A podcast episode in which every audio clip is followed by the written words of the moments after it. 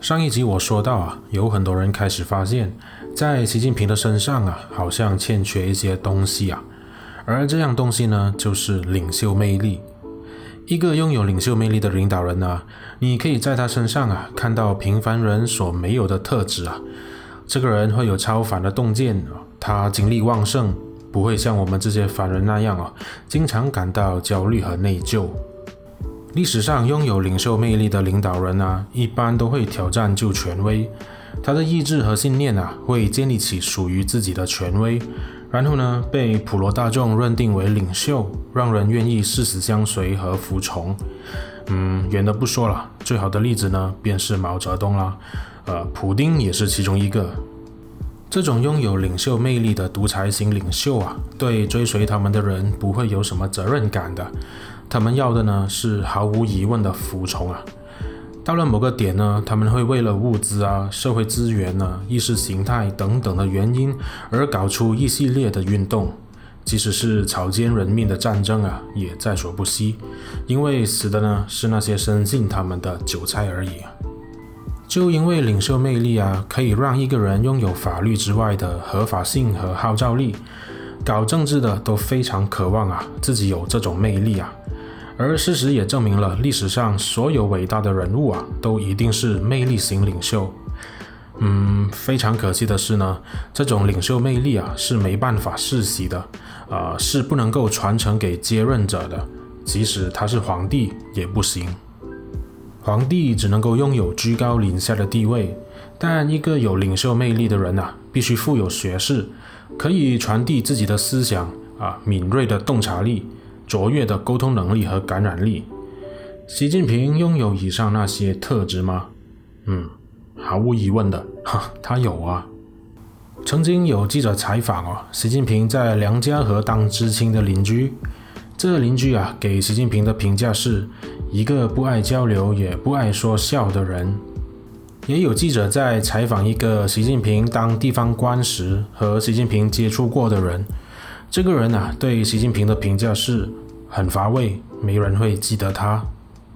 虽然我很努力的想要找出这两篇采访哦，但是呢，我找不到啊。我相信早就已经被当局和谐了吧。而给出这评价的人是谁啊？呃，他是不是已经被怀念了啦？呃，这我就不得而知了。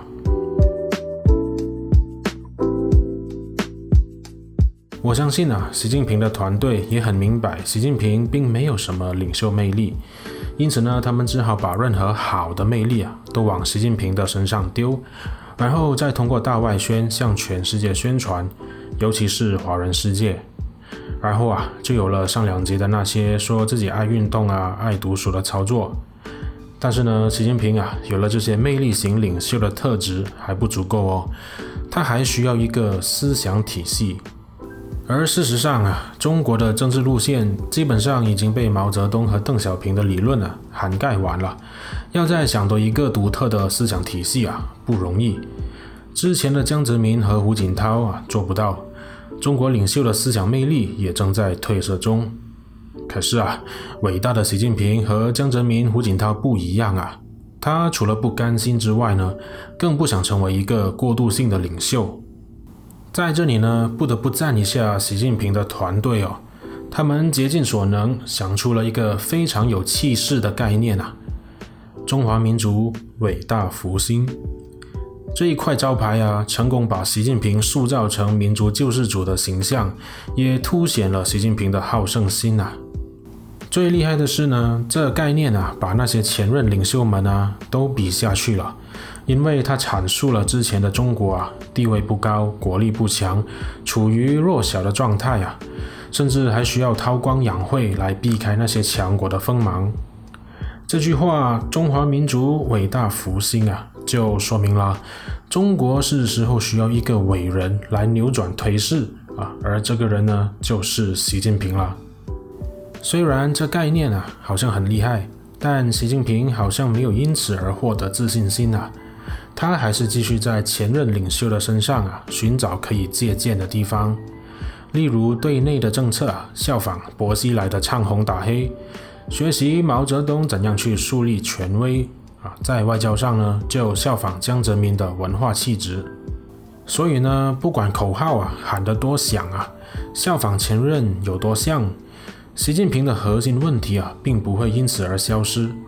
这核心问题呢，就是他没有那些特质啊，他做那些东西啊，只会令人觉得格格不入。例如上一集说到的念书单啊，只要他一念书单，大家都觉得是假的，因为他根本没有真实的去散发出那些特质啊，所以呢，听起来很假，很造作。习近平也许不明白哦，要当一个魅力领袖啊，他的特质必须和他的灵魂有着深度结合才行啊，而要有这种灵魂呢，靠的是个人阅历和素养，以及后天的磨练啊才行。这些都是那些魅力型宗教家啊、呃独裁者啊，还有民主斗士啊，必须拥有的灵魂。习近平在二零一八年取消连任限制，让自己可以长期执政下去。但问题是啊，他可以服众吗？习近平爱说自我标榜的话，但是呢，言辞很空洞。例如在二零一六年的二十国集团峰会上。习近平就说过，要给世界经济指明方向，完善全球经济金融治理等等。这些高大上的言辞和他想要传达给全世界的形象啊，和他本人有很大的出入啊。但是呢，习近平相信这样做可以增加自己的魅力啊。最终呢，他掉入了自己编织的幻想中啊，不可自拔。习近平看起来很强势，政策呢也很激进，但其实他是一个被动者啊，他很少坦然地表达自己，往往需要他背后的团队啊推他一下，他才肯往前走一步，而且呢还走得跌跌撞撞的，这些都让他越来越不自信，表现也越来越拘谨。例如去年的世界政党峰会上啊，习近平读稿读过头了。居然重复念出之前的稿件，他团队的人呐、啊，赶快过去小声提醒，并告诉他，应该从哪读起。没想到啊，习近平在麦克风前反问啊：“我这说完了吗？”啊，声音都被录下来了。又例如在圣彼得经济论坛上啊，当记者询问习近平打算如何应对中美贸易战的时候啊，他看了看手上的册子啊，然后回答。我看看我准备的这个本本上有没有这个内容。这情况啊，真的蛮尴尬的。但是呢，只要他不尴尬，那尴尬的就是别人了。种种迹象显示啊，习近平一旦离开稿件后呢，就不行了。他没有办法自如地应对记者提问一些预设范围之外的问题啊。中国媒体当然不想习近平出糗了，辩解说那是习大大在展现幽默。但是呢，明眼人都看得出来啊，那不是这么一回事啊。邓小平和江泽民在这些场合都可以侃侃而谈，习近平呢，和他们形成了鲜明的对比啊。嗯，习近平的底子啊就是这样了，可以怎样做呢？那就尽量减少表现自己吧，工作和生活低调处理，这样做呢就万无一失了，又可以避免过多不必要的挫折啊。这 听起来和拜登很像啊，但是呢，这样做，只会让习近平的政治形象更苍白，也会削弱他的执政基础，让自己遭受啊更多的质疑。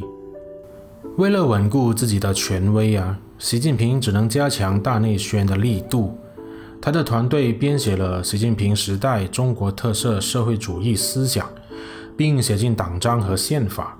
习近平呢，也把习思想纳入学校的课本，还做成 APP，这样呢，公务员啊就能随时随地的定期学习。除此之外呢，习近平团队啊，让媒体和喉舌尽情的去赞美习近平啊。如果有人在网络上批评他，还会有舆论维稳员帮忙维护习近平的形象啊。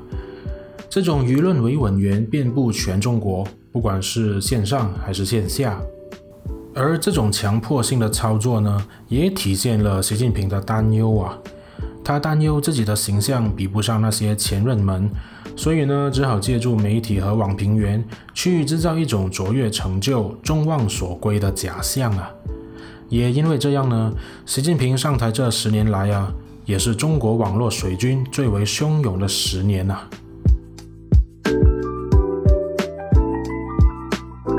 但是呢舆论啊总会有消散的一天的。没有哪个政治家可以靠舆论永久执政。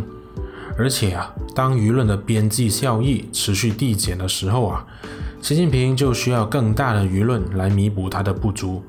最后呢，导致一群乌合之众没有节制的去捧习近平的大脚。